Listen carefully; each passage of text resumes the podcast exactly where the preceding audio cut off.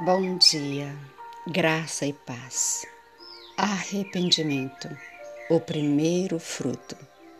Compadece-te de mim, ó Deus, segundo a tua benignidade e segundo a multidão das tuas misericórdias. Apaga as minhas transgressões, lava-me completamente da minha iniquidade e purifica-me do meu pecado.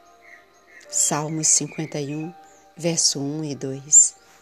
O arrependimento é um dos primeiros frutos da graça salvadora.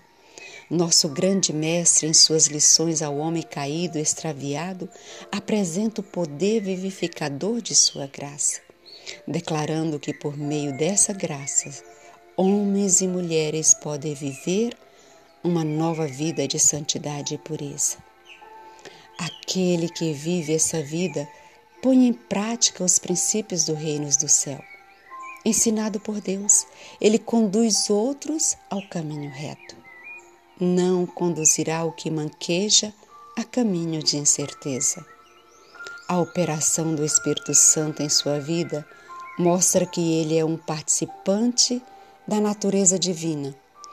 Toda a alma assim trabalhada pelo Espírito de Cristo recebe tão abundante suprimento de generosa graça que ao contemplar suas boas obras, o mundo incrédulo reconhece que ele é controlado e sustentado pelo poder divino, sendo levado a glorificar a Deus.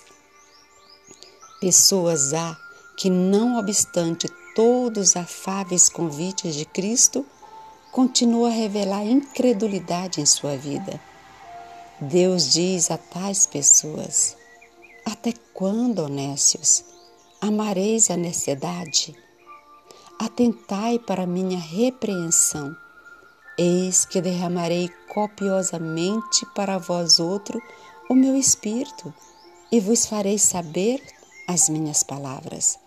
Provérbios 1, verso 22 e 23.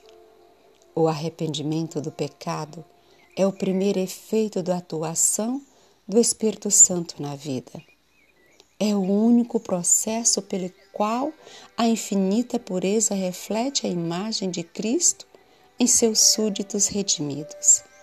Em Cristo habita toda a plenitude. A ciência que não está em harmonia com Ele não tem valor. Ele nos ensina a considerar todas as coisas como perda por causa da sublimidade do conhecimento de Cristo.